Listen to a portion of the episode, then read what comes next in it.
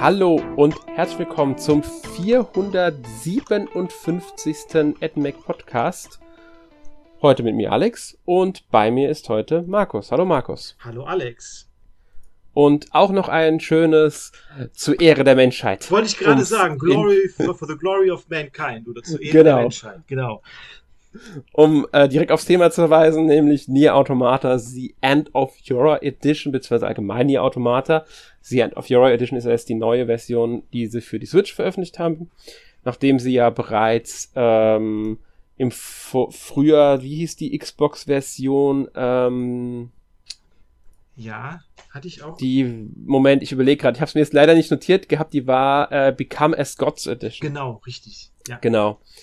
Äh, hatten sie ja, davor hatten sie auch schon die Game of Euro Edition rausgebracht, dann nee, in 8 dann glaube ich erst. Mhm. Die Game of Euro Edition, die ich übrigens habe, ich habe mir das Spiel nicht zum Release damals gekauft.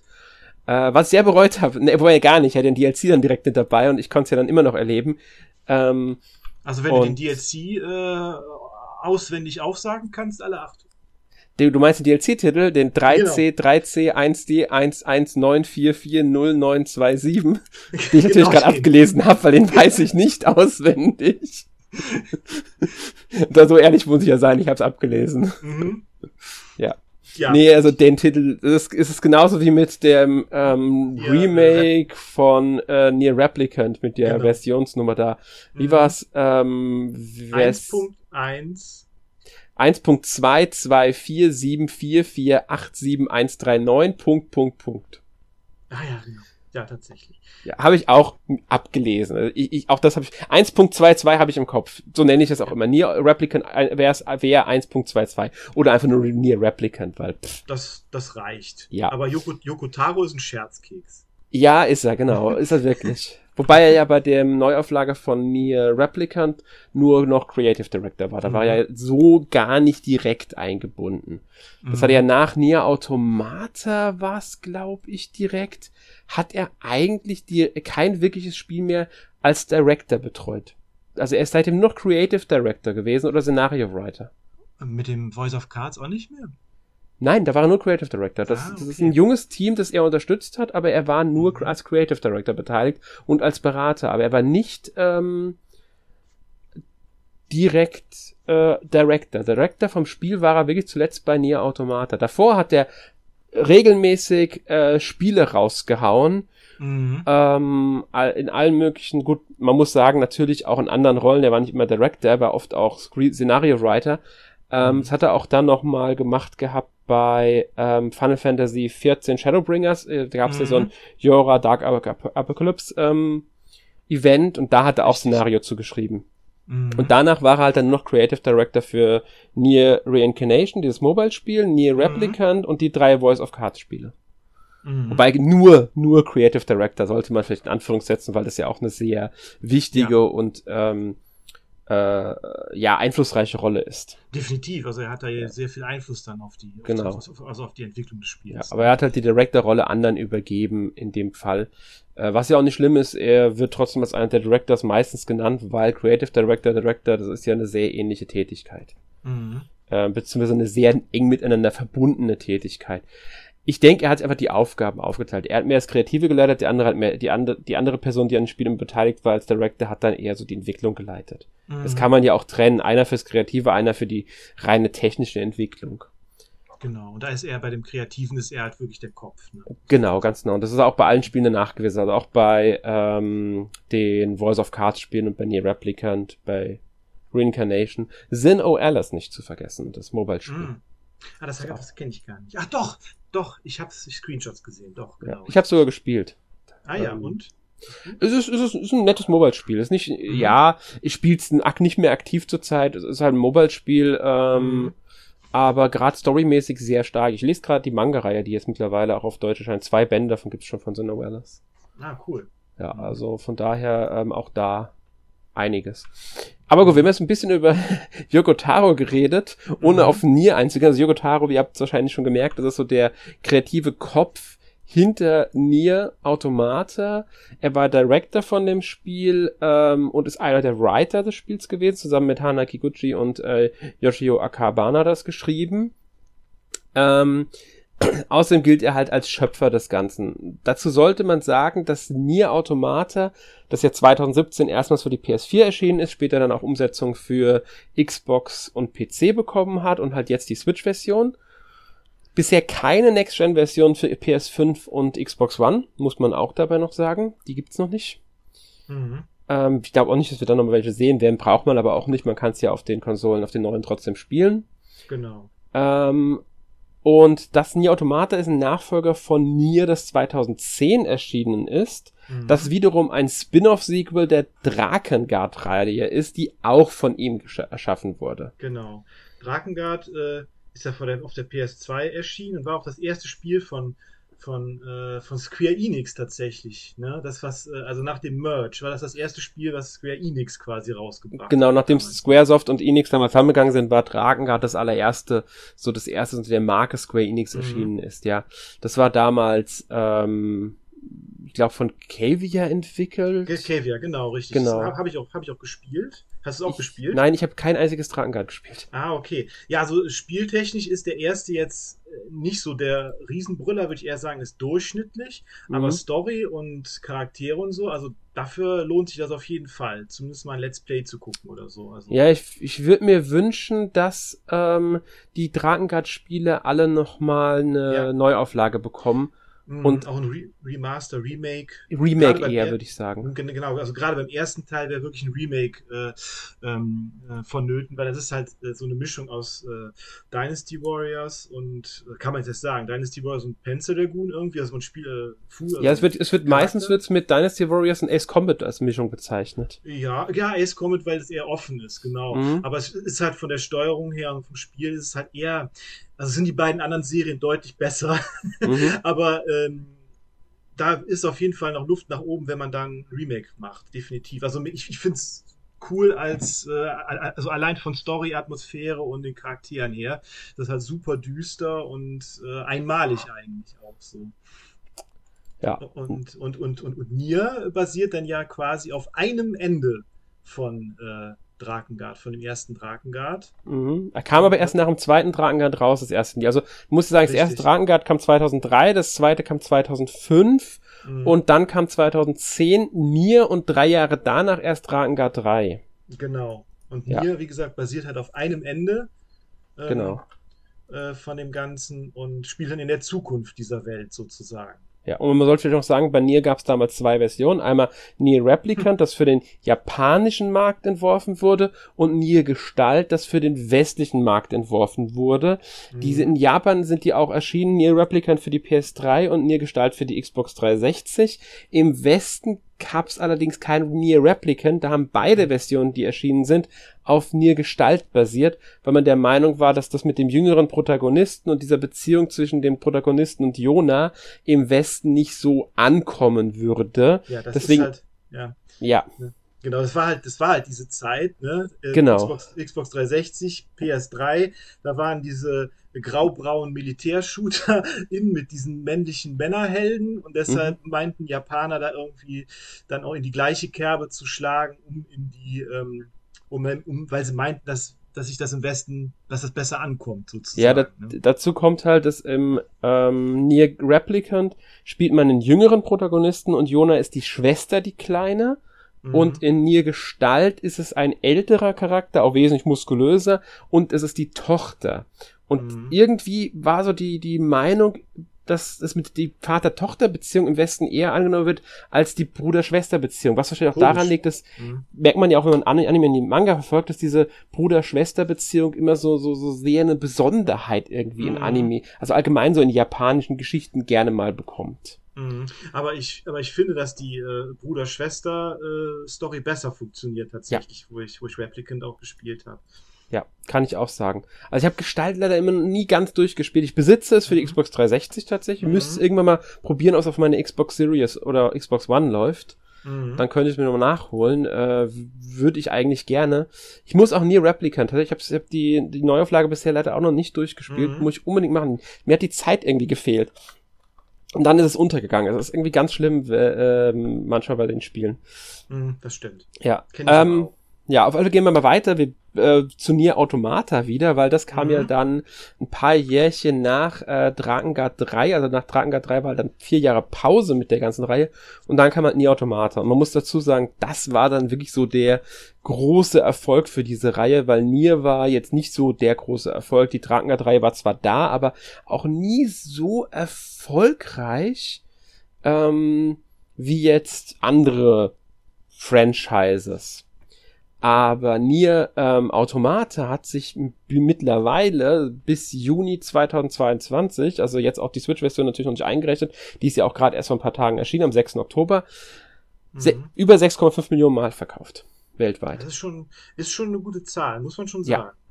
Würde ich auch sagen. Die haben zwar auch viele Veröffentlichungen gebracht, klar, weil sie viele Systeme abgedeckt haben, ähm, haben diese Spiel des Jahres, also im Ga äh, Ga äh, äh, Game of the Euro Edition da, äh, rausgebracht, was auch logisch ist. Aber ich finde, es zeigt schon, dieses Spiel kam halt an. Es hat irgendwie eingeschlagen damals. Das ganze Setting, das mhm. Gameplay, aber man muss auch sagen, das ist auch ein bisschen denke Platinum Games zu verdanken, weil die halt Action Games auch können. Ja, Definitiv. und das ist, also, ist, ist, ist hm? Ja, so äh, das Original Nier war zwar okay so vom Gameplay, aber Automata ist definitiv äh, besser ne, auf ja. dem Kampfsystem und so, definitiv ja, aber um ganz Stück bei. Man muss auch sagen, das ist natürlich auch ein moderneres Spiel. Nier ist 2010, das ist 2017. Dazwischen lagen einige Jahre. Es hat sich viel entwickelt. Man hat ganz andere Sachen gelernt. Ähm, deswegen kann man das jetzt auch in dem Sinne nicht 100% vergleichen. Trotzdem merkt man den Unterschied. Und ähm, die Switch-Portierung, sollte man vielleicht auch anmerken, ist von Virtuos umgesetzt worden. Das ist ein Studio, das vor allem für Portierungen eigentlich bekannt ist.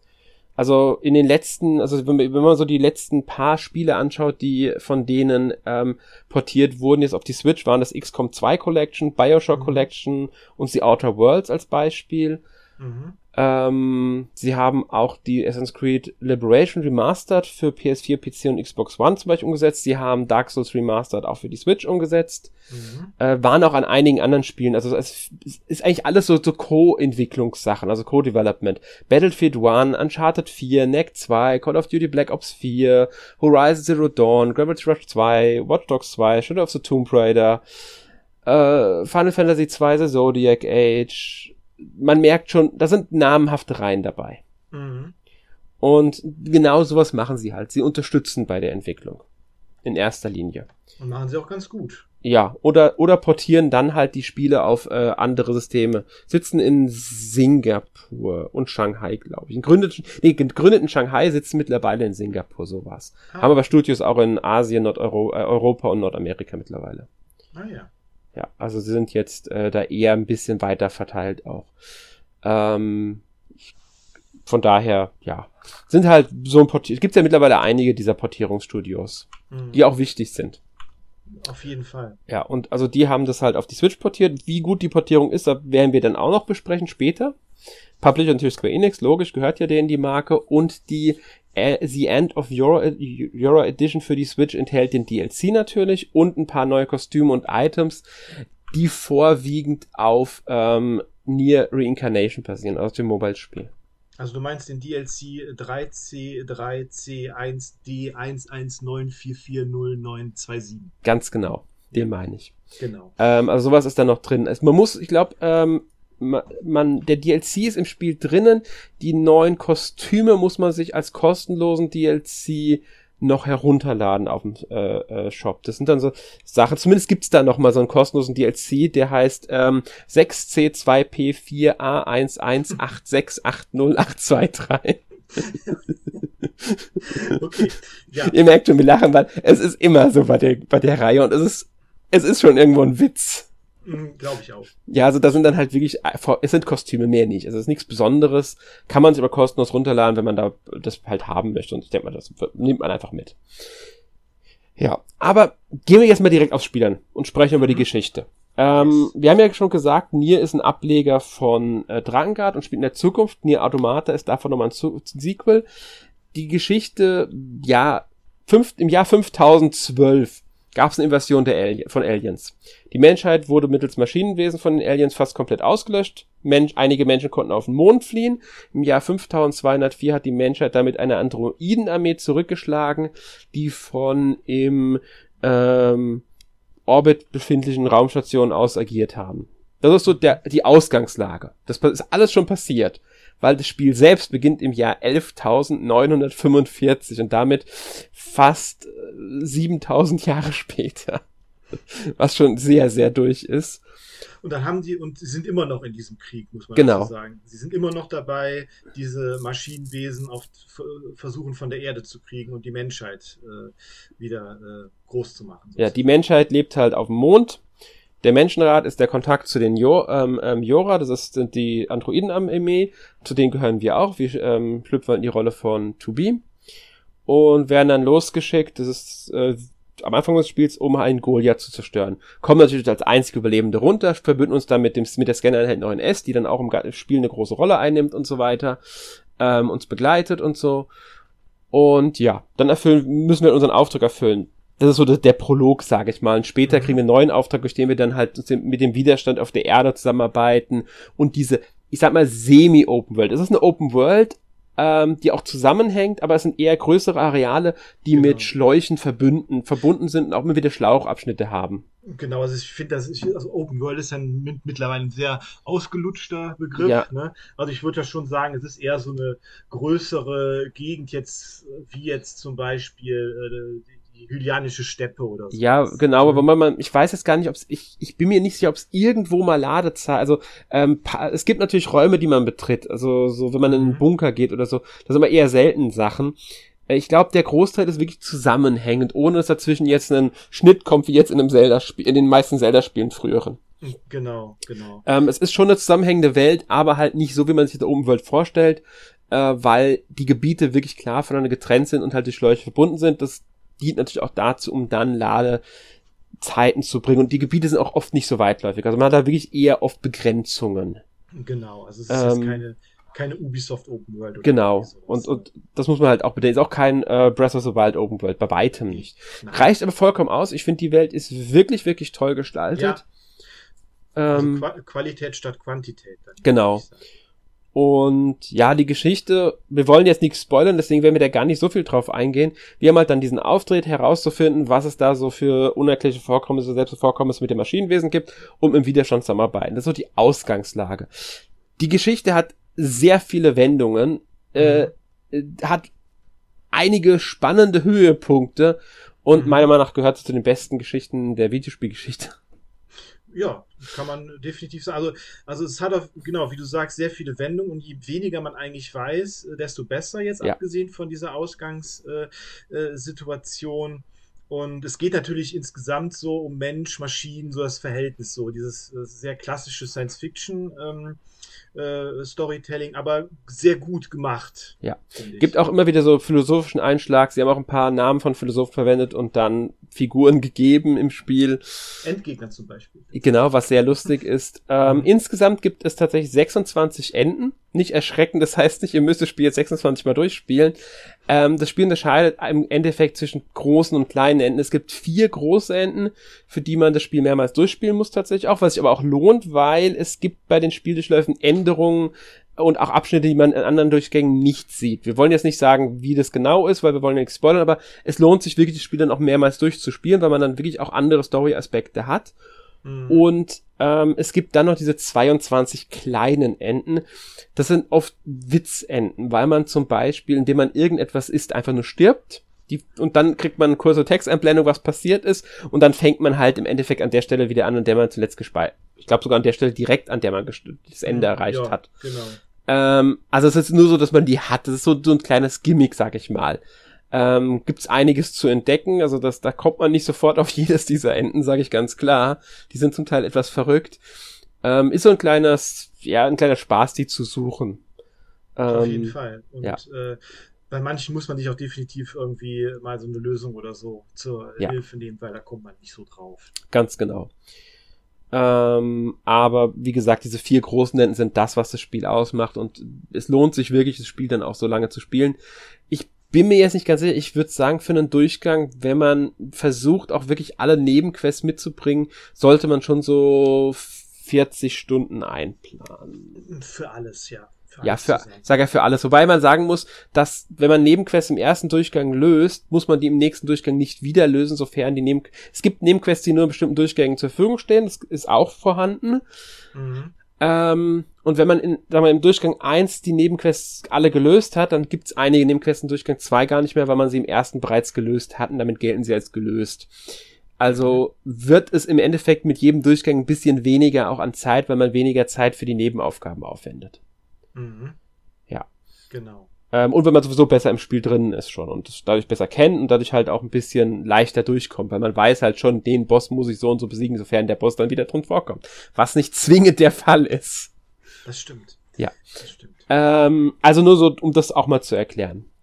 Mhm. Ähm, das Setting ist, wie man erwarten kann, postapokalyptisch. Also wir haben es mit einer Ruinenstadt zu tun. Also der, äh, verlassene Menschen, Erde natürlich, alles ist von der Natur wieder vereinnahmt, die Erde ist zerstört, Maschinenwesen äh, leben dort, laufen dort herum und greifen halt sofort an. Es gibt auch Tiere, die herumlaufen, logischerweise.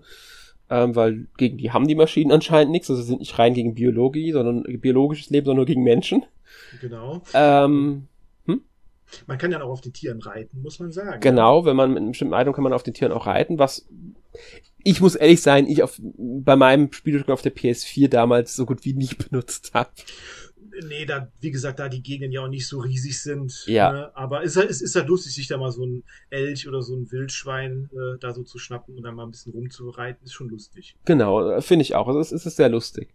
Ähm, ja, also es gibt halt mehrere Gebiete, die verlassen sind. Ähm, wir wollen jetzt auch nicht zu viel drauf eingehen, weil, wie gesagt, wir wollen möglichst wenig spoilern. Mhm. Ähm, mit Ruinen, Hinweisen auf die vorherige Zivilisation.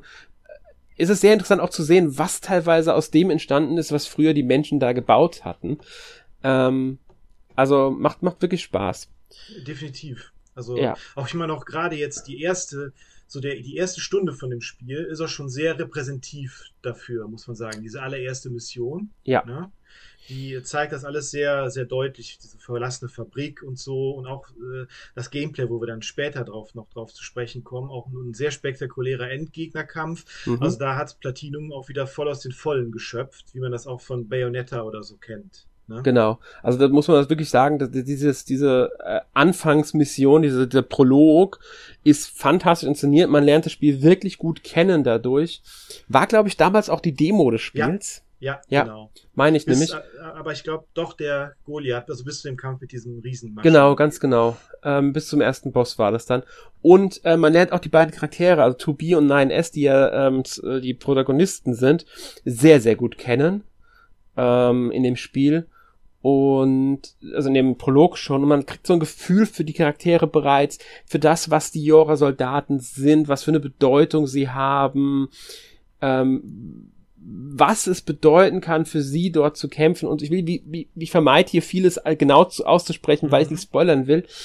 Ähm, sehr gut inszeniert alles, muss man dazu sagen. Es ist fantastisch inszeniert und ähm, auch Charaktere sind absolut stark. Es sind 2B und 9S natürlich als Hauptfiguren, aber auch so Nebencharaktere haben ihre eigene Geschichte. Anemone zum Beispiel, die Anführerin des Widerstands, hat eine eigene Geschichte, die man in Quests, Nebenquests mitbekommt. Sogar die Operator haben Persönlichkeit. Die Operator sind eigentlich nur die Charaktere, die auf der im Bunker, das ist die Raumstation, äh, zu der man dann ab einem bestimmten Punkt auch jederzeit hin kann, ähm, sind und Kontakt mit uns auf der Erde aufnehmen und uns über unsere Mission zu informieren, neue da Details zu sagen oder sowas halt. Ähm, gibt zwei Stück davon, 6 Uhr und 21 Uhr, die jeweils äh, eine, also 6 Uhr ist für 2B zuständig und 21 Uhr ist für 9S zuständig. Ähm, die, die haben eigentlich nicht, die haben eine große Rolle als NPCs, aber sind halt wirklich eher so, ja, die sind so diese, diese, diese Kommunikationsstelle zur Basis. Und trotzdem haben sie, eine, haben sie, haben sie Einfluss auf die Geschichte. Selber gilt auch für die Kommandantin, also die Befehlshaberin mhm. von ähm, den beiden Hauptfiguren. Und ich finde sogar die Pots 042 und 153, also das sind die, ähm, sind so kleine Roboter, die immer neben den Charakteren schweben und die auch als Schusswaffe dienen. Also man kann mit der vorderen R-Taste die ganze Zeit auch schießen mit denen. Und ähm, die dienen halt als Schusswaffe, als Fernkampfwaffe für einen. Mhm. Die haben aber auch so sie reden auch mal mit einem oder sowas, dienen für die Kommunikation und das verleiht ihnen dann auch wieder so eine gewisse Persönlichkeit, weil sie gehören einfach dazu. Genau, definitiv. Also, also jeder, jeder Charakter, sei er ein Roboter oder ein äh, Android, hat Charakter. Ja, ganz genau. Und dann gibt es natürlich auch noch so äh, A2, zu der wir jetzt wirklich so gut wie gar nicht sein wollen, aber ich denke, viele haben sie schon mal auf Artworks gesehen. Sie ist auch auf dem Cover drauf. Das ist ein weiterer sehr, sehr wichtiger Charakter im Spiel. Und natürlich Emil, der ja genau. fast schon Maskottchen für die Nier-Spiele ist. Genau. Und der Yoko Taro ist ja in Interviews nur mit diesem E-Mail-Kopf auch äh, zu sehen. Ja, genau. Man, man, ich glaube, ich habe noch nie ein Foto von ihm gesehen ohne diesen Kopf. Es gibt, glaube ich, eins irgendwo, habe ich mal im Internet gesehen, das ist aber schon eine ganze Weile alt. Mhm. Also ein aktuelles Foto gibt es auf gar keinen Nein. Fall mit ihm ohne diesen. Genau, er, er, er hat immer dieses, diesen Kopf auf und äh, mhm. ja. Wirkt dadurch ein bisschen seltsam, aber okay, es ist ein, seine Art und ich finde sie auch irgendwie cool. Ja, klar. Ähm, auch Rausstellungsmerkmal. Ne? Genau. Ähm, wollen wir mal aufs Gameplay zu sprechen kommen? Mhm. Ähm, die Welt haben wir ja schon erklärt mit dieser äh, offenen Welt und so weiter. Mhm. Man muss natürlich wissen, wir haben es hier mit einem Action-Rollenspiel zu tun, wobei genau. hier Action wirklich groß geschrieben werden muss. Ja. Genau, und es ist auch so, dass es auch sehr, abwech also sehr abwechslungsreich ist, auch vom, vom Spiel selber. Ich meine, auch in der ersten Mission äh, wechselt dauernd die Perspektive. Das ist mal von oben, äh, also von, äh, von aus der Vogelperspektive. Das ist mal ein Sidescroller fast. Dann ist es ein Shoot'em Up am Anfang, wenn man in diesen Raumschiffen da auf die Erde kommt und so. Also das hat ganz, ganz viele unterschiedliche Elemente, die auch so ineinander greifen und immer wieder ähm, dann äh, auch äh, zusammenführen. Das ist super gemacht. Ne? Also ja. es hat das erste Nier, erste Nier ja auch, das hat ja auch ein paar äh, äh sehr äh, einfallsreiche Spielelemente. Das ist ja, da ist ja zum Beispiel ein äh, Quest, äh, eine Story-Szene, so ein kompletten Text-Adventure und so. Also man kann da auf ganz, äh, ganz äh, sehr innovative äh, Sachen äh, gefasst sein bei dem Spiel. Ja, das stimmt. Ich muss echt sagen, als ich jetzt das nochmal auf der Switch jetzt, ich spiele es ja auf der Switch jetzt wieder, ähm, für den NMAC-Test und da muss ich ehrlich sagen, als ich diese Shoot'em Up Passage am Anfang gespielt habe, ich so gedacht, warum haben die eigentlich noch keinen Shoot'em Up Ableger zu dem Spiel gebracht? Mhm. Das würde so gut passen. Sie haben doch schon eigentlich alles, was sie dafür brauchen. Eigentlich schon, ja. Sie müssten nur ein Spiel und eine Story daraus äh, bauen. Und auch der und, und, auch der erste Endgegnerkampf ist ja zum Teil ein Shoot'em Up tatsächlich. Ja, also da könnte man so viel draus machen aus diesen Shoot'em Up Elementen, die sie schon in diesem Spiel drin haben, was fände ich fantastisch. Aber gut, gibt's bisher nicht. Ähm, das andere, also Grundkampfsystem, wenn man dann wirklich kämpft, also wir sehen die Charaktere im, wie, wie du ja schon gesagt hast, von oben, von der Seitenansicht oder halt von hinten, was so die Hauptperspektive ist. Äh, wobei die Kamera dabei sehr nah am Boden ist, wenn wir sie nicht verstellen, muss man dazu mhm. sagen. Was aber gar nicht schlimm ist, man gewöhnt sich sehr schnell dran. Man hat ähm, einen leichten und einen schweren Angriff. Dabei muss man wissen, dass es zwei verschiedene Waffen sind wie man die ausführt. Also mit Y führt man die Waffe 1 und mit X die Waffe 2 aus. Und wenn man jetzt zum Beispiel das größere, die größte, das schwerere, sagen wir mal Großschwert auf Y legt und das kleine Schwert auf X, dann ist auf einmal X, obwohl es die schwere Attacke ist, das die schnellere Waffe. Also auch da mhm. kann man mit spielen und da man zwei Waffensets ausrüsten kann, zwischen denen man jederzeit wechseln kann, kann man auch da so ein bisschen ähm, dafür sorgen, dass man äh, sehr frei agieren kann im Kampfsystem. Es ist ein sehr schnelles Kampfsystem, das auch sehr auf Ausweichen aus. Man muss wirklich aktiv ausweichen, um halt Schaden zu vermeiden. Schon auf dem leichtesten Schwierigkeitsgrad kann man, wenn man nicht aufpasst, ziemlich schnell an Lebensenergie verlieren. Hm, das stimmt. Sehr ähm, schnell geht das sogar. Ja, es ist trotzdem auf dem Leichenschwierigkeitsgrad nicht so, nicht so schwer, muss man sagen. Also man kann das auch gut spielen, besonders weil es auf dem Leichenschwierigkeitsgrad die Möglichkeit gibt, einen Automodus zu aktivieren, wodurch zum Beispiel der Pot dann automatisch äh, schießt. Und ich glaube, wenn man möchte, das hat dann damit zu tun, welche Chips man einbaut, dazu kommen wir dann gleich nochmal, ähm, auch das Ausweichen automatisiert wird. Mhm. Ähm, also das, das kann man sich dann, wenn man im leichten Schwierigkeitsgrad spielt, kann man sich das wirklich auch vereinfachen für alle, die jetzt in solchen schnellen Actionspielen nicht so gut sind. Ansonsten muss man sagen, ein bisschen fühlt sich halt schon an wie so ein Hack-and-Slay-Spiel aller äh, Bayonetta oder God definitiv, of War oder, definitiv, äh, oder Devil May Cry. Oder, äh, Metal Gear Rising. Genau. Metal Gear Rising ist eigentlich auch ein ziemlich guter, vielleicht auch Platinum. Genau. Ähm, wobei ich es auch nie durchgespielt habe, leider. Das will ich jetzt demnächst mal nachholen, endlich. Das müsste auch mal, müsste auch mal portiert werden. Ja, das wäre gut. Ich werde es auch im PC wahrscheinlich dann spielen. Mhm. Ähm, will ich auch Vanquish jetzt demnächst mal nachholen dann. Ja. Und auch noch ein anderes Spiel von Platinum. ähm, und äh, das Kampfsystem fühlt sich einfach gut an. Ich habe ich hab dieses Spiel auf der Switch jetzt wieder angefangen. Äh, ist schon ein bisschen länger her, dass ich das letzte Mal nie gespielt habe. Ich war sofort wieder drinnen und ja. es hat mir sofort wieder so einen Bock gemacht. Ich habe einfach nur kurz spielen wollen gestern noch. Am Ende ja. habe ich zwei Stunden nochmal da gesessen und nichts äh, anderes mehr gemacht gehabt dann.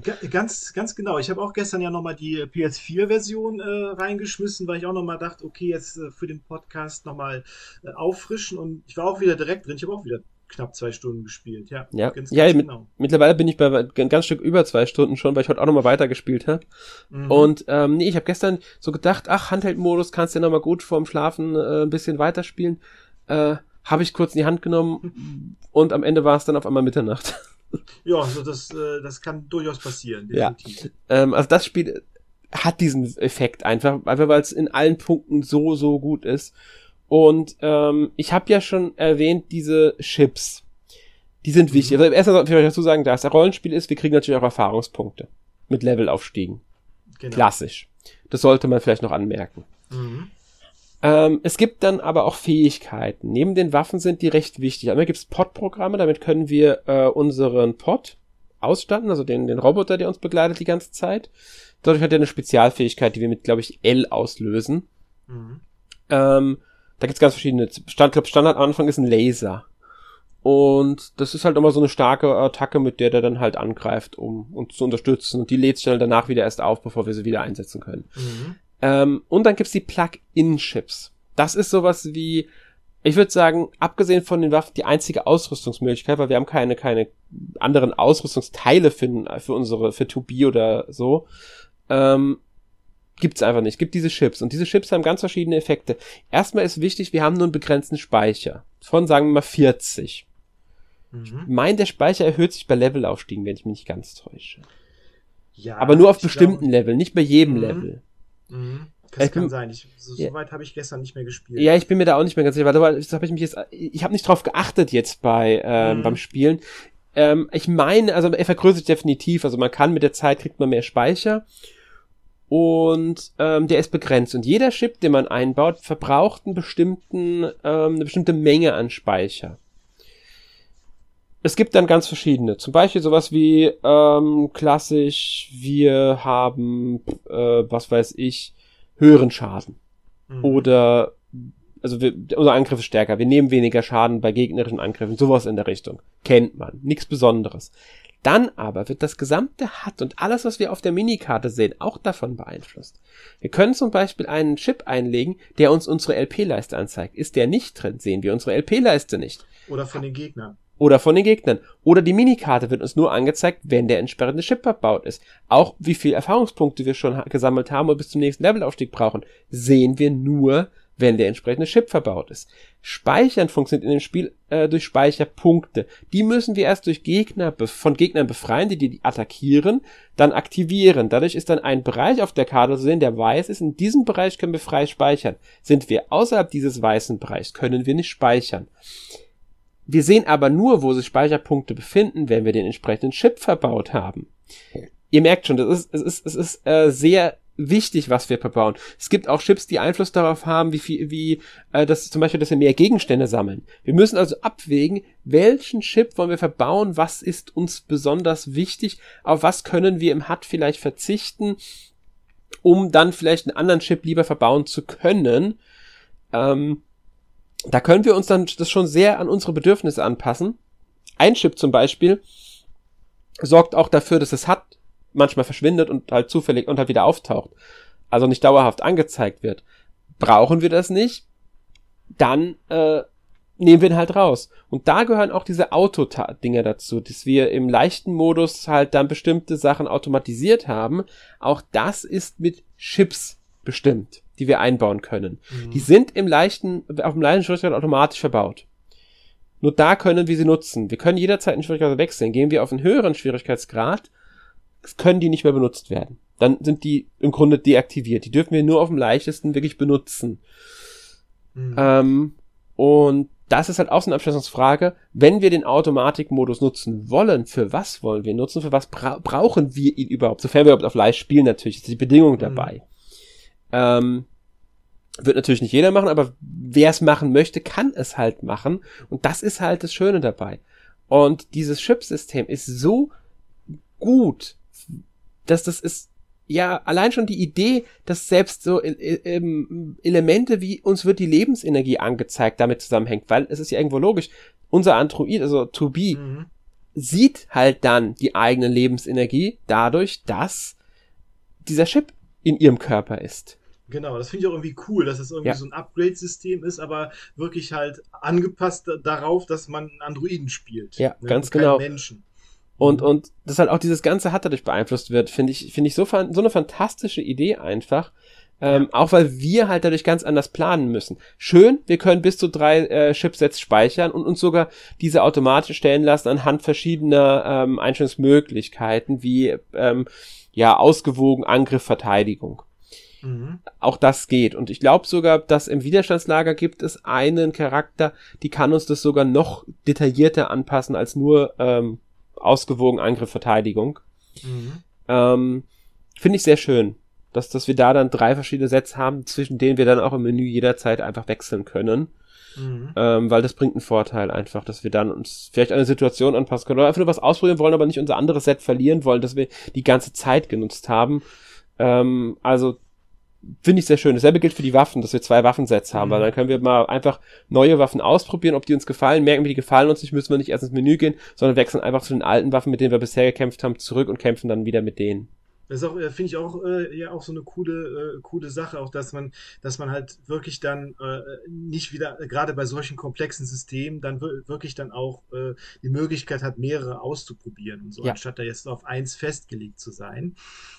Und bei den, bei den Schwertern, bei den Waffen kann man natürlich noch erwähnen, dass, dass die ja auch aufleveln und dann auch mhm. anders aussehen und auch ähm, eine Geschichte erzählen. Das ist ja bei Nier und bei Drakengard auch so eine Tradition. Genau, dass, das ist. Äh, dass jede, dass jede ähm, Waffe quasi eine Geschichte hat und äh, die langsam ähm, sich offenbart, wenn man das, wenn man die Waffe auflevelt. Und das ja. sind auch ganz unterschiedliche Geschichten. Das sind mal Haikus quasi, so Gedichte, mal irgendwelche Fabeln oder Moralgeschichten äh, und mal ganz düstere äh, Rache-Sachen und so. Also ganz unterschiedlich und total faszinierend. Macht richtig Spaß, das freizuschalten alles.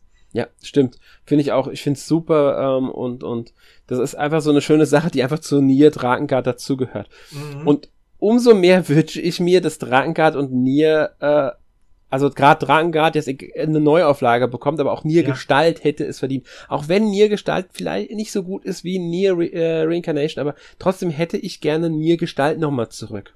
Mhm. Ja. Ähm, ja, äh, was noch gibt natürlich ist ein schnell äh, Einsatz von Items. Einfach über das untere Steuerkreuz kann man auch schnell Items einsetzen für Heilung, für schnelle oder sowas. Auch das geht äh, irgendwann einfach flott von der Hand. Mhm. Auf der Switch gibt es noch die Möglichkeit auszuweichen, also man kann ja ausweichen mit der hinteren, äh, mit der rechten Schultertaste, mit der hinteren, mit ZR, äh, kann man schnell ausweichen. Das geht auf der Switch auch mit Bewegungssteuerung, wenn man möchte. Ah, okay, das, ist, das ist ja nicht schlecht. Ähm, Gerade im Handheld-Modus ist mir das relativ oft, ich bewege die Switch, aber, aber Ach so. Nee, ist nicht schlimm, überhaupt nicht schlimm. Ich, okay. ich, meistens außerhalb der Kämpfe passiert mir das dann. Okay. Ähm, es ist einfach nur witzig, weil wenn man das mal raushält, wie das funktioniert, kann man das sogar benutzen, recht gut es ist nichts, was ich zwingend bräuchte, aber es ist nett, dass es drin ist. Mhm. Ja. Auf jeden Fall, definitiv. Ja, und wie sieht das so mit Präsentation und Technik aus? Jetzt auf der, gerade auf der Switch? Also die Switch-Version, also die, das Studio Virtuos hat gesagt, sie möchten es möglichst nah an den anderen Versionen halten. Sie haben die ähm, FPS, also Frames per Second, bzw. Bilder pro Sekunde, auf 30 begrenzt. Also mhm. das ist natürlich dann weniger als auf den anderen Systemen. Dafür läuft das Spiel flüssig auf der Switch. Es sieht Super. gut aus. Ich würde jetzt nicht behaupten, dass es unbedingt grafisch an allen Punkten an die PS4-Version rankommt. Es gibt immer wieder mal ein paar Pop-ins von Details, ähm, aber das fällt gar nicht so auf. Natürlich gibt's da und mal verwaschene Texturen, aber das hatten wir auch schon in der PS4-Version. Es sieht meiner Meinung nach trotzdem wirklich, wirklich gut aus, sowohl am Fernseher als auch im Handheld-Modus und läuft flüssig. Ich habe keine wirklichen ähm, jetzt Slowdowns oder Ruckler oder sonst irgendwas feststellen können. Ähm, von daher super Umsetzung meiner Meinung nach, äh, die sich absolut gut spielen lässt. Ähm, klar, nicht in der Framezahl, die man vielleicht auf den anderen Konsolen hat, fand ich aber persönlich jetzt gar nicht so schlimm, mhm. ähm, weil es sich einfach gut gut anfühlt das Spiel. auf der Switch auch und das besonders im Handheld-Modus finde ich es halt toll, dass sich da so gut anfühlt. Ähm, eine Nebenquest wurde im Schwierigkeitsgrad gesenkt, was dann wohl mit diesen gesenkten Framerates, also mit der gesenkten FPS-Zahl zusammenhängt, weil die sonst wohl Spiel, äh, in der Spielbarkeit einfach ein bisschen ähm, ich will nicht sagen unfairer ist, aber sie würde noch schwerer sein. Deswegen haben sie gesagt, sie senken da die Schwierigkeit.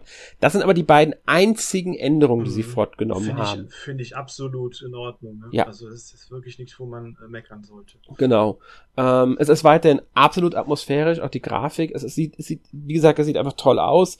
Ja. Ähm, man muss sagen, es war schon auf der PS4, es war für PS4 ein wunderschönes Spiel, aber halt nie der ab, der nee. fehlerfreie Grafikburner. Nein, also das merkt man auch gerade in diesen größeren Gegenden, auch gerade in der ja. ersten da in der Stadt, dass es ja, es sieht super aus vom Stil her und so und alles, aber man merkt auch gerade auf den freien Flächen, dass da sehr viel an Texturen dann auch manchmal gespart wurde. Oder so. Aber es ist überhaupt nicht schlimm, weil es irgendwie ähm, super, trotzdem gut aussieht. Ja. Außerdem muss man dazu sagen, gerade in den Gebäuden, also in Ruinen, diesen Hochhäusern und so, merkt man schon, dass sie sehr einfach sind, Betonklötze. Mhm. Aber gut, das ist halt einfach, so ist die Stadt ist so. und man ist ja auch ja. in dieser Ruine unterwegs, muss man halt auch dabei bedenken. Ich fand ähm, immer, äh, zum Beispiel, der, dafür sieht dann jetzt zum Beispiel diese, dieser Abschnitt von der Stadt, der direkt am Meer liegt, zum Beispiel super gut aus. Ja, das stimmt. Der sieht richtig, bin ich mal gespannt, wie der auf der Switch wirkt, aber ich denke auch, das mhm. wird so gut umgesetzt sein. Also, man muss wirklich sagen, äh, meiner Meinung nach eine absolut äh, lobenswerte, fantastische Umsetzung auf die Switch. Ja. Mhm, und äh, was man natürlich auch hervorheben muss, ist diese absolut grandiose, fantastische Soundtrack. Ja, auf jeden Fall. Direkt von der ersten Sekunde an. Direkt ja. die erste Mission. Perfekt. Passt äh, alles perfekt. Die Musik gehört mit zum Besten, was es in der Spielebranche gibt.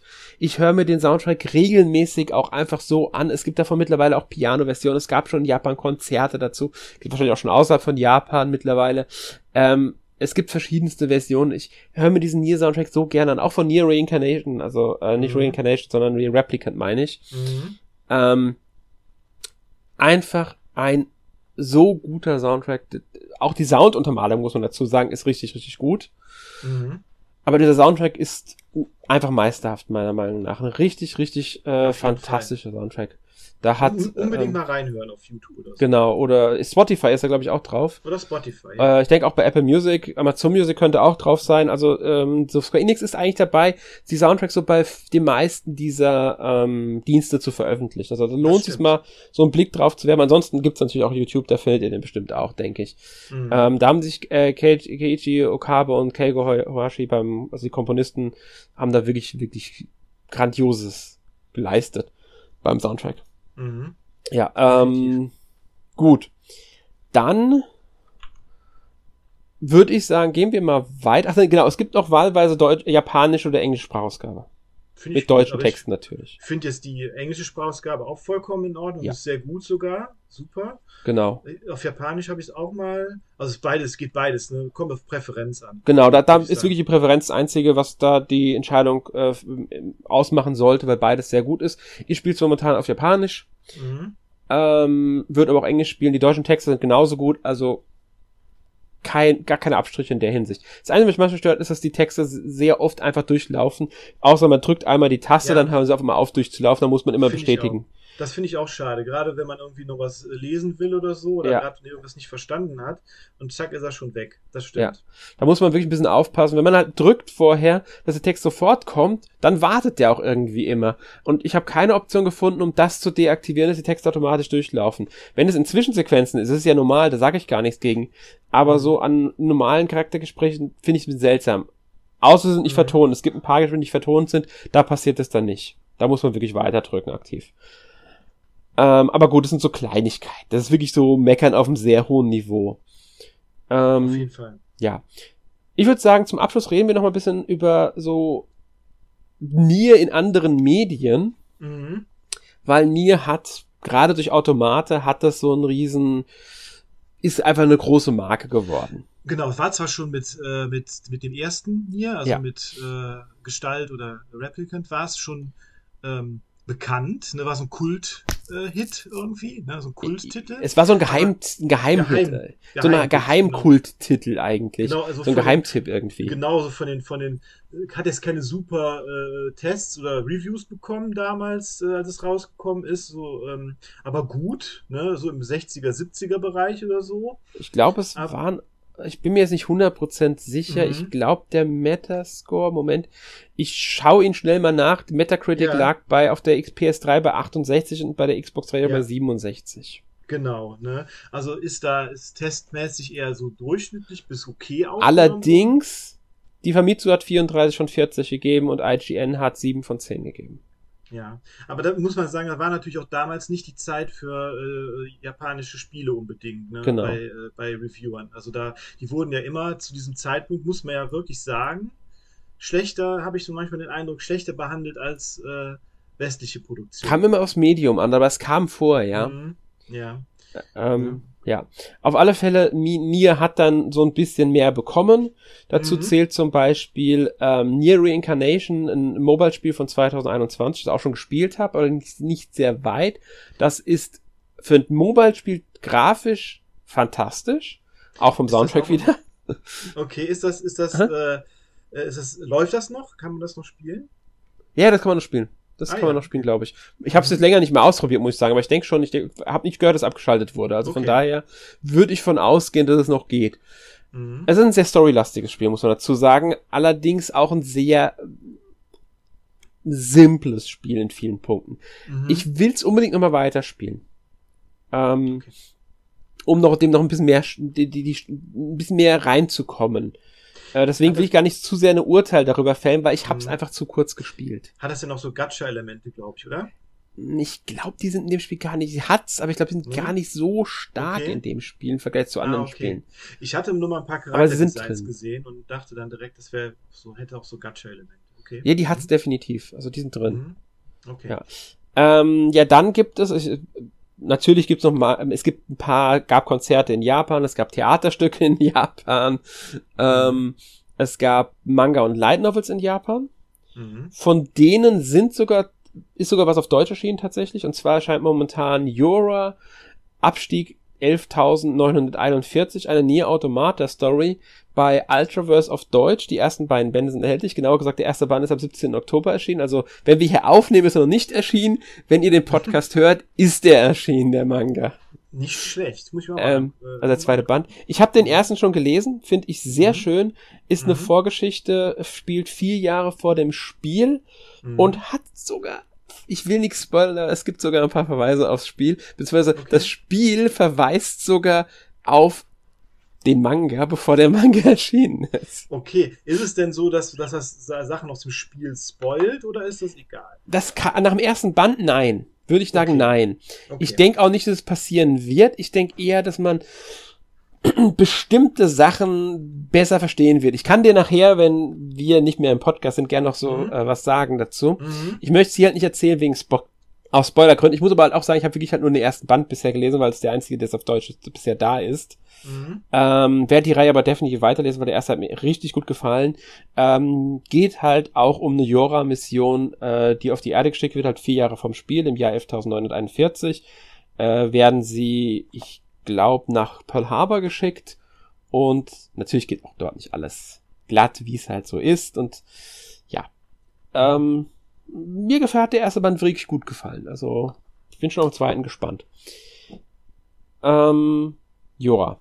Dann ist ebenfalls bei Ultraverse, also wir werden jetzt mehrmals den Namen hören, weil die veröffentlichen immer die ganzen Nier-Sachen auf Deutsch. Mhm. Ähm, da äh, Nier Automata World Guide Berichte aus der Ruinenstadt erschienen. Das mhm. ist, ich würde sagen, so ein bisschen Enzyklopädie, ja. Artbook-Mischung, weil Artbook weniger, es ist mehr so ein bisschen Enzyklopädie, so ein Infobuch. Es spoilert nicht viel zur Geschichte, hat aber viele Infos, Hintergrundinfos nochmal so zum, zur Welt. Es sind viele Artworks auch mit drin, natürlich. Mhm. Muss, man, ähm, muss man sagen, das hat auch, äh, das ist typisch so für diese Yoko Taro-Spiele. Die haben alle auch, ich, Drakengard hat das genauso, hat auch so ein World Guide mit, mit Hintergrundinfos. Und so. Genau, das ist, da gibt's auch eine Kurz, Kurzgeschichten drin. Ähm, ich glaube, eine dreht sich dabei, äh, die, mit der fängt es an, das ist dann so, ähm, ich glaube, es ist einer der Operators der Mittelpunkt. Am Ende ist noch eine, noch eine, also sind zwei Kurzgeschichten drin, immer am Anfang am Ende und dazu halt dann noch Charakterinfos, Weltinfos und so weiter und mhm. so fort. Finde ich sehr schön. Äh, wie gesagt, ist bei ähm, Ultraverse auf Deutsch erschienen, ähm, kostet 30 Euro mhm. dort. Ähm, übrigens, der Manga kostet 7 Euro pro Band. Sollte man für auch dazu sagen. Mhm. Also lohnt sich auf jeden Fall, wenn man da mehr noch rein eintauchen möchte. Genau, und dann ist ebenfalls bei Ultraverse erschienen Nier Art Kazuma Koda Artworks. Kazuma Koda ist halt ein Artwork, äh, mhm. ja, Artist halt. Das und es ist sein allererstes Artbook gewesen, dieses zu, zu den. Mhm. Es ist nicht rein Nier Automata, muss man dazu sagen. Das ist wirklich Nier. Da ist auch viel mhm. zu Replicant oder zu Reincarnation mit drin. Und es sind wirklich vorwiegend Artworks. Die Texte sind sehr, sehr wenige. Also er beschreibt dann, bei einigen sind wirklich nur der Name des Bildes oder was das halt darstellt, dieses Bild dabei oder wo, für was dieses Bild angefertigt wurde. Manchmal sind auch so ein paar Infotexte dabei, ähm, aber viel mehr als so drei Sätze oder vier Sätze pro, für ein Bild findet man eigentlich selten. Und die meisten sind wirklich nur der Titel. Also wenn, da muss man wirklich einen Fable dafür haben, ähm, sich die Bilder anschauen zu wollen. Dafür ist es ein sehr mhm. schönes, hochwertiges Artbook, kostet allerdings halt mhm. halt auch 30 Euro. Genau. Ähm, so ich habe sie gerade so beide in der Hand gehabt, übrigens, während ich drüber geredet habe.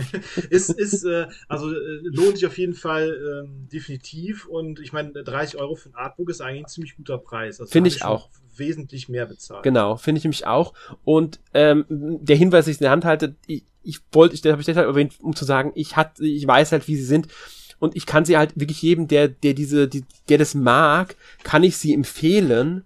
Ähm, ein Artbook halt, wenn man Artbooks mag und diesen World Guide, wenn man mehr über Nier Automata nochmal haben möchte, einfach als Hintergrundinfo und so. Den Manga kann ich sowieso empfehlen, wenn man ein bisschen einfach mehr Geschichten aus der ganzen Welt haben will. Mhm. Ich hoffe, da kommt noch mehr, weil es sind ja in Japan noch mehr Sachen erschienen und äh, also bereits erhältlich. Ich hoffe, der wird noch mehr auf Deutsch veröffentlicht. Und was definitiv noch kommt, ist im Januar in Japan. Ich hoffe dann auch irgendwo im Simulcast auf Deutsch. Ähm, Nier Automata Were, also Version 1.1. Anime-Serie. Ganz genau. Das ist eine Anime-Serie, hm. die Nier Automata dann äh, umsetzt. Es gibt bisher zwei Artworks dazu. Ähm, Charakter-Artwork von ähm, 2B und 9S jeweils. Mhm. Äh, wenn man das googelt, findet man das relativ schnell, weil es gibt auch eine, ich glaube, die heißt aber Wer 1.1a. So war der Titel, genau. okay.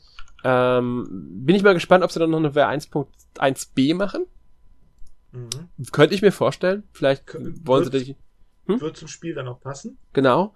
Ähm, aber das weiß man halt alles noch nicht. Da muss man halt mal abwarten, was da jetzt genau kommt. Ich glaube, mhm.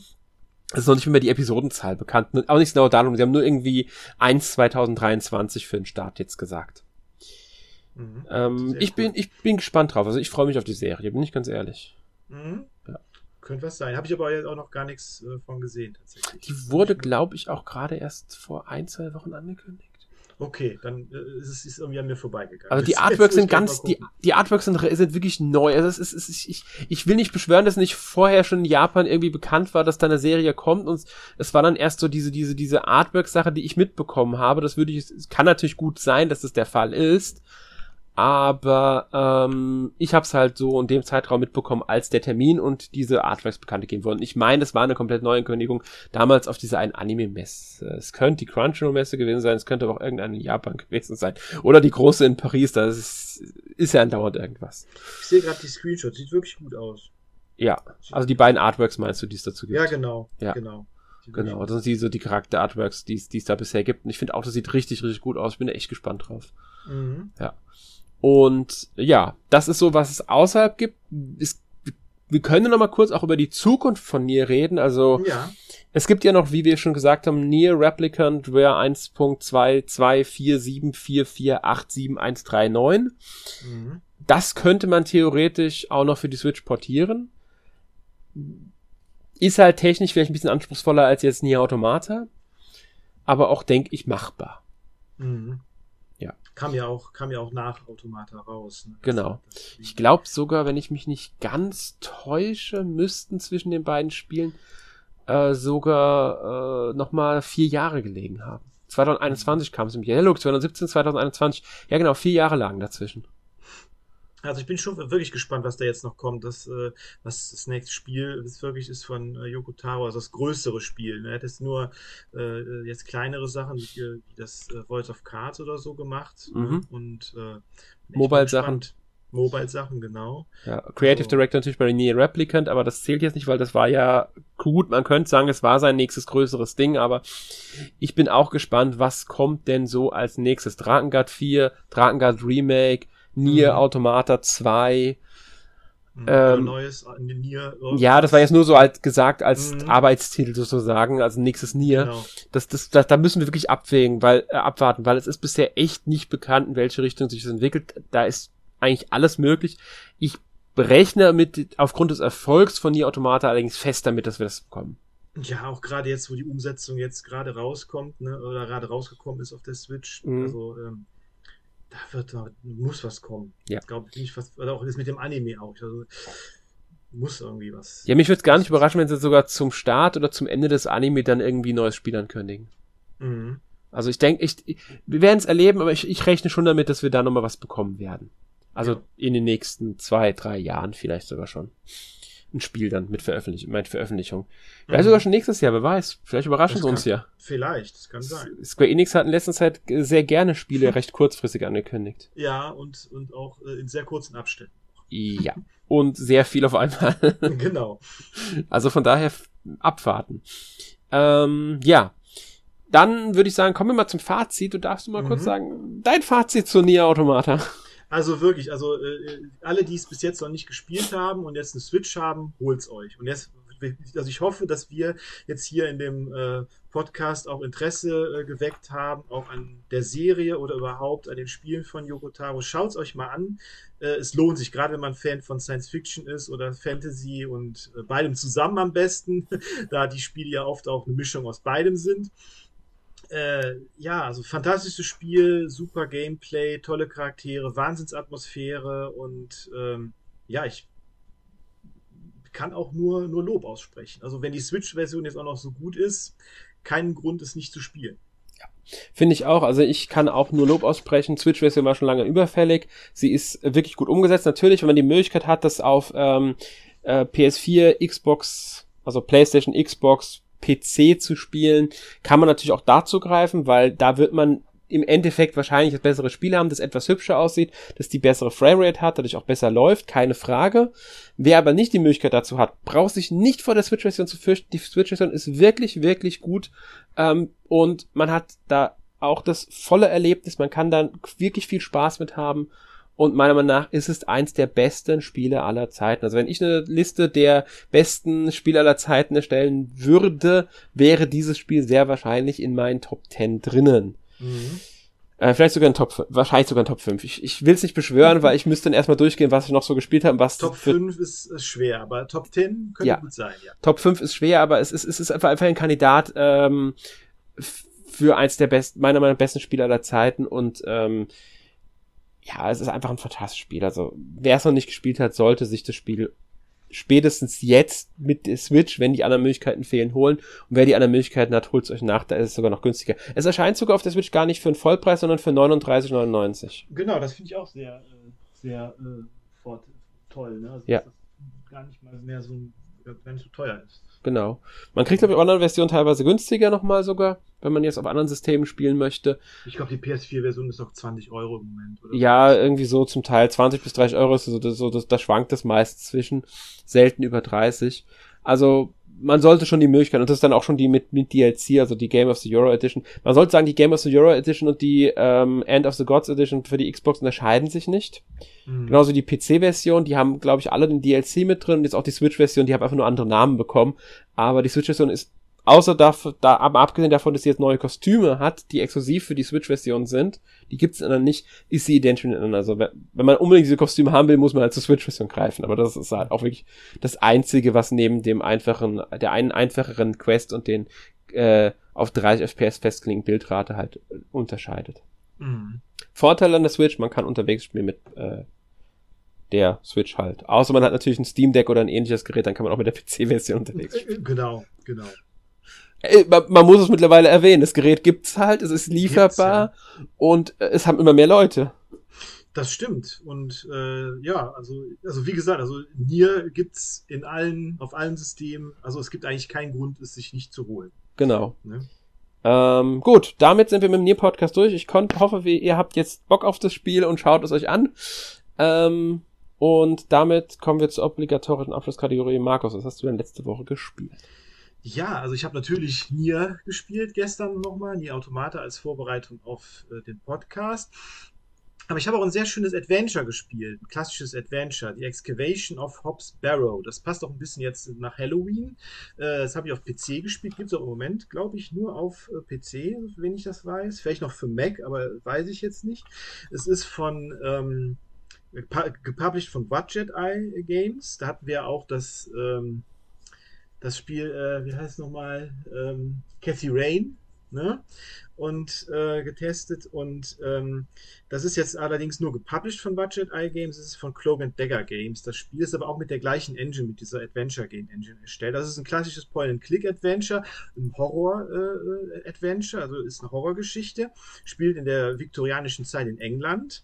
Und es geht um eine, eine Frau, eine abenteuerlustige Frau, Thomasina Bateman, die ist äh, Antiquarin und die möchte gerne ein ähm, äh, die sucht nach, also Barrows, also Hügelgräbern und äh, in England und möchte die dokumentieren und bekommt von einem Unbe von unbekannt, von einem von der Person halt wird sie da zu so, einer, zu so einem Dorf im, in der englischen Pampa äh, geschickt, äh, dass da ein äh, so ein Barrow noch ist. Und äh, allerdings trifft sie dann in dieser seltsamen Stadt, Bewley heißt die, ein äh, und findet niemanden äh, findet den Mann nicht vor, der sie dahin gelotst hat und die Bewohner sind alle sehr seltsam. Und da beginnt dann dieses, äh, dieses Spiel. Ist ein sehr atmosphärisches Adventure, äh, hat nicht das sonderlich schwere Rätsel, es geht auch mehr um die Geschichte und ist wirklich sehr, sehr fesselnd. Also es ist so Folk-Horror, so ein bisschen so wie Wicker Man oder Midsommar oder so. Und äh, ja, finde ich super. Also ist echt, echt ein cooles äh, Point-and-Click-Adventure, wenn man da Interesse dran hat.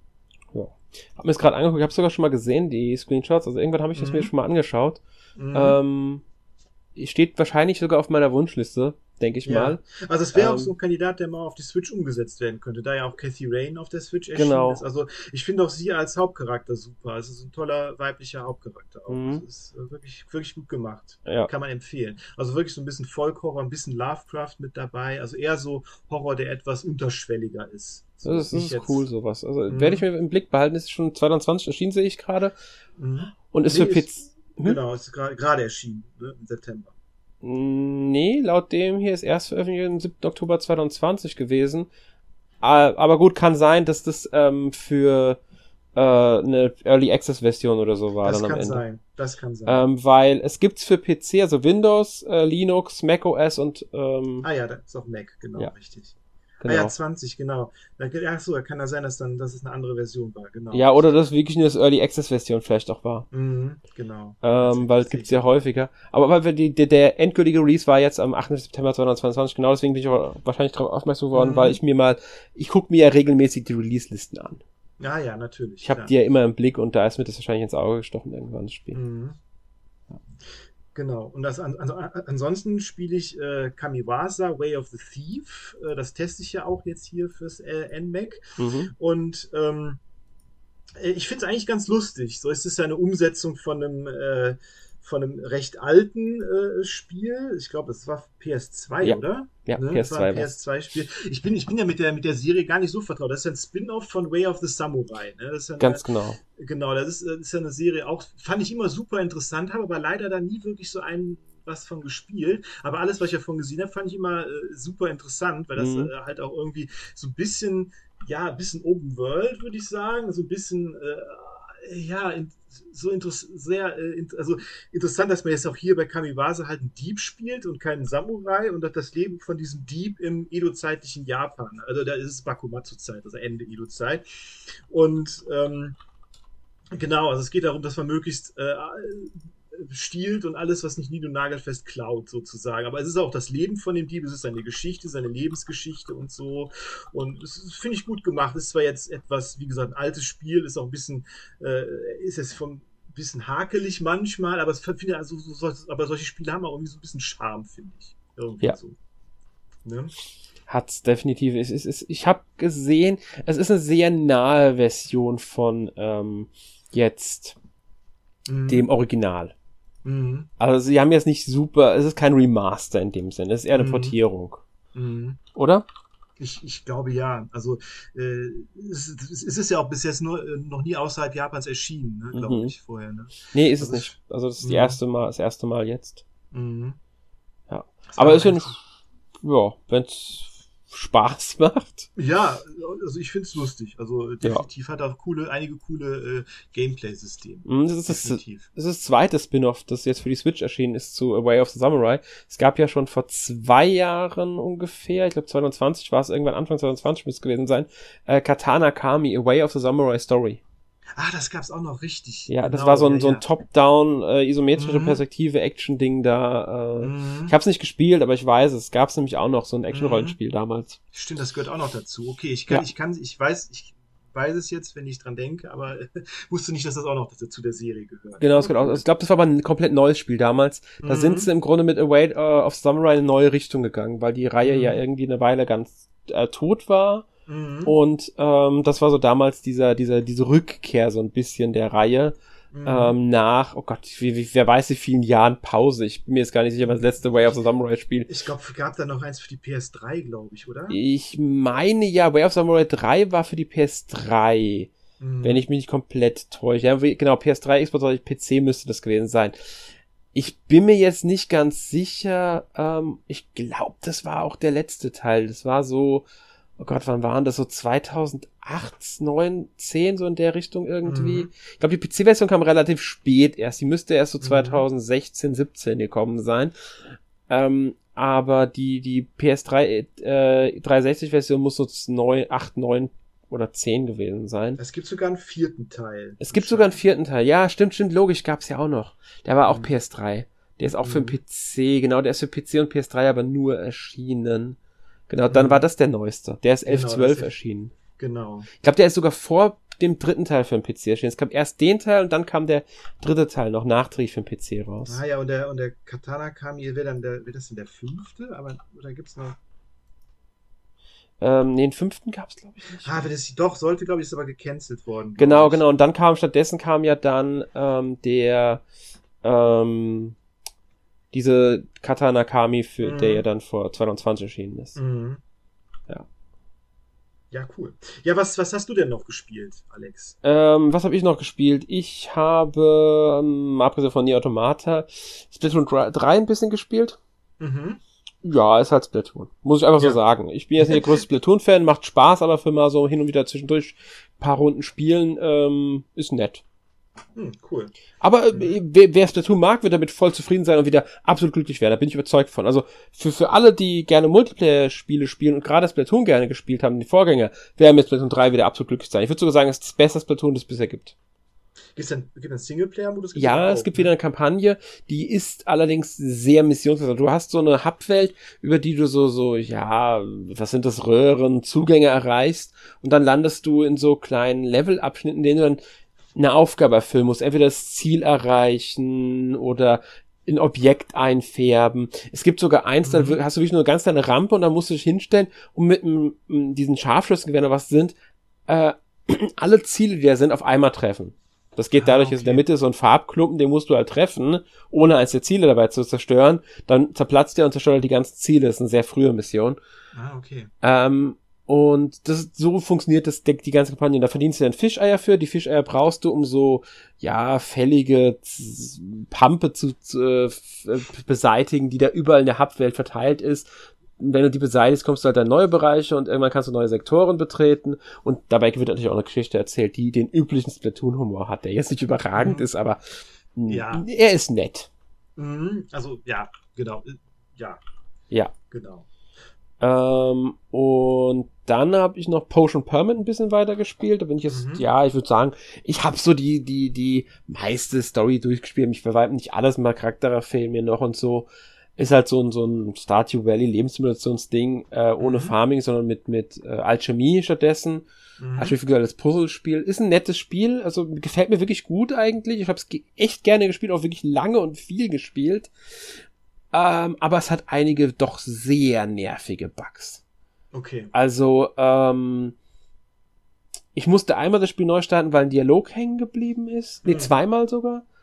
Ähm, ich konnte zwei, und das sind immer dieselben beiden Schnellreisepunkte nicht mehr verwenden, weil ich an der falschen Stelle inmitten in den Bäumen gelandet bin. Ich konnte zwar noch rumlaufen und mich woanders hin teleportieren, aber die gingen dann eine Weile nicht. Irgendwann gingen sie aber wieder.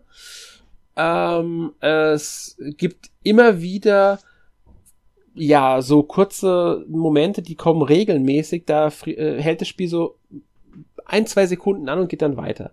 Also du merkst es okay. wirklich richtig, so komplett stoppt eigentlich alles.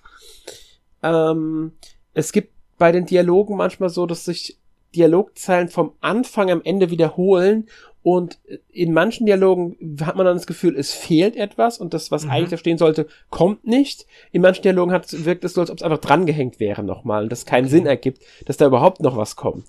Okay, also es hört sich so an, als ob das Spiel noch ein bisschen länger im Ofen hätte bleiben sollen. Ja, es sind, es sind, es sind eigentlich so, so, so Qualitätssachen, an denen sie hätten mhm. arbeiten müssen. Es gibt ein paar Grammatik, Übersetzungsfehler in Deutsch, also nicht jetzt Übersetzungsfehler an sich, sondern die Grammatik stimmt einfach nicht, die Rechtschreibung finden stimmt nicht immer, sie verwenden einfach das, dann das falsche, die, die falsche Version des Wortes ähm, was aber nicht schlimm ist. Das sind so Sachen, da sage ich, das kann man verkraften. Das ist ein Indie-Spiel, äh, wahrscheinlich von nicht mal einem großen Team. Team 7 Team war, glaube ich, Publisher, wenn ich mich Nee, P-Cube ist Publisher. P-Cube mhm. ist da der Publisher. Ähm, aber P-Cube hatte letztes Zeit ja eh öfters so eher, dass sie Entwicklern Druck machen, die Spiele rauszubringen und mhm. einige Entwickler haben sogar jetzt ihre Projekte zurückgezogen, weil sie kein Geld gesehen haben. Ich habe so, so am Rande mitbekommen. Ich weiß okay. nicht, was an den Vorwürfen dran ist. Ich will da jetzt auch gar nicht so äh, wirklich viel drüber sagen, weil ich, wie gesagt, mich nicht wirklich mit beschäftigt habe. Ähm, aber wie gesagt, es ist ein gutes Spiel an sich, aber es hat schon seine Probleme. Wenn man wird arrangiert, weil unspielbar ist es nicht, kriegt man schon ein recht ordentliches, äh, kleines Lebenssimulationsrollenspiel. Mhm. Die Kämpfe sind halt, ja, typische Actionkämpfe, nichts Besonderes. Mhm. Ähm, nicht sonderlich präzise, aber funktionieren. Ja. Hat so seine kleinen Charakterstories. Freue mich Charakteren an, muss auch die Charaktere man hat eine Klinik, man muss den noch heilen und so, dafür gibt's da Minispiele. Minispiele nach einiger Zeit, weil es immer dieselben sind, nerven sie schon ein bisschen. Auch weil sie einfach okay. viel zu einfach eigentlich sind. Ich habe mich okay. anfangs hab ich so gedacht, die könnten zu schwer werden, aber nein, die sind sogar zu einfach. Ich habe sogar Minispiele fast versemmelt, mir ist nicht einmal passiert, ich komplett versemmelt habe, weil ich zu wenig aufgepasst habe, weil die zu okay. einfach sind. Ach so. Weil ich so gedacht habe, ne, schon wieder das und das. Ja. ähm, dann habe ich noch Various Daylife gespielt. Das mhm. ist auch ein, ja, so ein kleines Rollenspiel. Da kann man einen Test bei uns auf der Seite lesen. Das werde ich jetzt gar nicht so viel drüber sagen. Äh, könnt ihr den Test bei uns auf der Seite lesen. Ähm, ja, Dorfromantik nettes kleines äh, Brettspiel-Dings da mit, mit so Legen. Ein, ein bisschen wie Carcassonne erinnert es mich. Ah, okay, das ist quasi ein Brettspiel, Brettspiel also digitales Brettspiel. Ja, ja. ja, allerdings ist das Spiel erst da gewesen und das Brettspiel dazu kam dann später. Ach so, okay, ja, gut, gibt's ja. Ja, ist aber ein schönes Spiel. Also, Gerade so zum Entspannen ist es sehr schön mhm. geeignet. Ähm, mhm. Und Railgrade ist das so ein Aufbauding, da baut man so, so ein Schienennetz, Industrie auf einem fremden Planeten, allerdings hat man keinen freien Modus, es ist rein kampagnenbasiert, die, die Levelkarten sind oft eher klein, gerade am Anfang ja. und man kriegt halt immer, er schaltet natürlich dann mehr frei und muss halt dafür sorgen, dass seine ganze Industrie funktioniert. Man muss dann die Fabrik mit Materialien versorgen, also die, sagen wir, man muss die eine mit Öl versorgen, die daraus dann wieder Energie herstellen. Das muss man dann an das Warenhaus liefern, die daraus Waren herstellen, die man dann wiederum an den Zeppelin liefert, der das dann halt wegbringt, um Geld zu verdienen. Mhm. Und damit die Industrie schneller arbeitet, bringt man denen Wasser zum Beispiel. Und das muss man auch der Stadt bringen, damit die Stadt wächst. Die Stadt will aber auch Energie und andere haben, um noch weiter zu wachsen. Sowas in der Art halt. Macht Spaß, ist aber auch sehr stark puzzelartig, weil man halt diese mhm. begrenzte Größe hat und halt versuchen muss, da ein perfektes System zu erreichen, dass alles funktioniert. Macht okay. aber auch Spaß in gewisser okay, Weise. Cool. Aber auch eher so kurzweilig. Ich spiele mhm. das nie sonderlich lange, das Spiel. Also zu lange, dann wird's mir zu, zu langweilig. Okay, verstehe. Ja. Mhm. Gut. Ähm, ja, das war aber alles, war jetzt ein bisschen mehr, aber halt eher so kleine Sachen. Mhm. Ja. Nächste Woche haben wir dann einen Halloween-Podcast. Äh, ja, ist zwar vielleicht noch ein paar, ein paar Tage vor Halloween, aber passt dann halt, sonst wären wir ja nach Halloween schon. Und da werden wir dann natürlich auch über was Gruseliges sprechen. Natürlich. Natürlich. Ja. Und worüber sprechen wir? Wir sprechen über das Yomawari-Franchise. Da erscheint ja dann, ich glaube, am 26. oder 28. Bin mir gerade nicht ganz sicher, erscheint da der dritte Teil. Mhm. Ja. Ja, bin mal gespannt. Genau. Und ja, das war es dann von unserer Seite für heute. Wir ähm, äh, sagen Tschüss. Ja, genau, wir sagen Tschüss, danke. Ich habe jetzt gerade den Faden verloren gehabt. wir sagen Tschüss und äh, For the Glory of Mankind. Genau, For the Glory of Mankind und kauft Nier Automata, spielt Nier Automata, erkennt, was für ein fantastisches Spiel das ist. Genau. Und damit verabschieden wir uns bis zum nächsten Mal. Tschüss. Tschüss.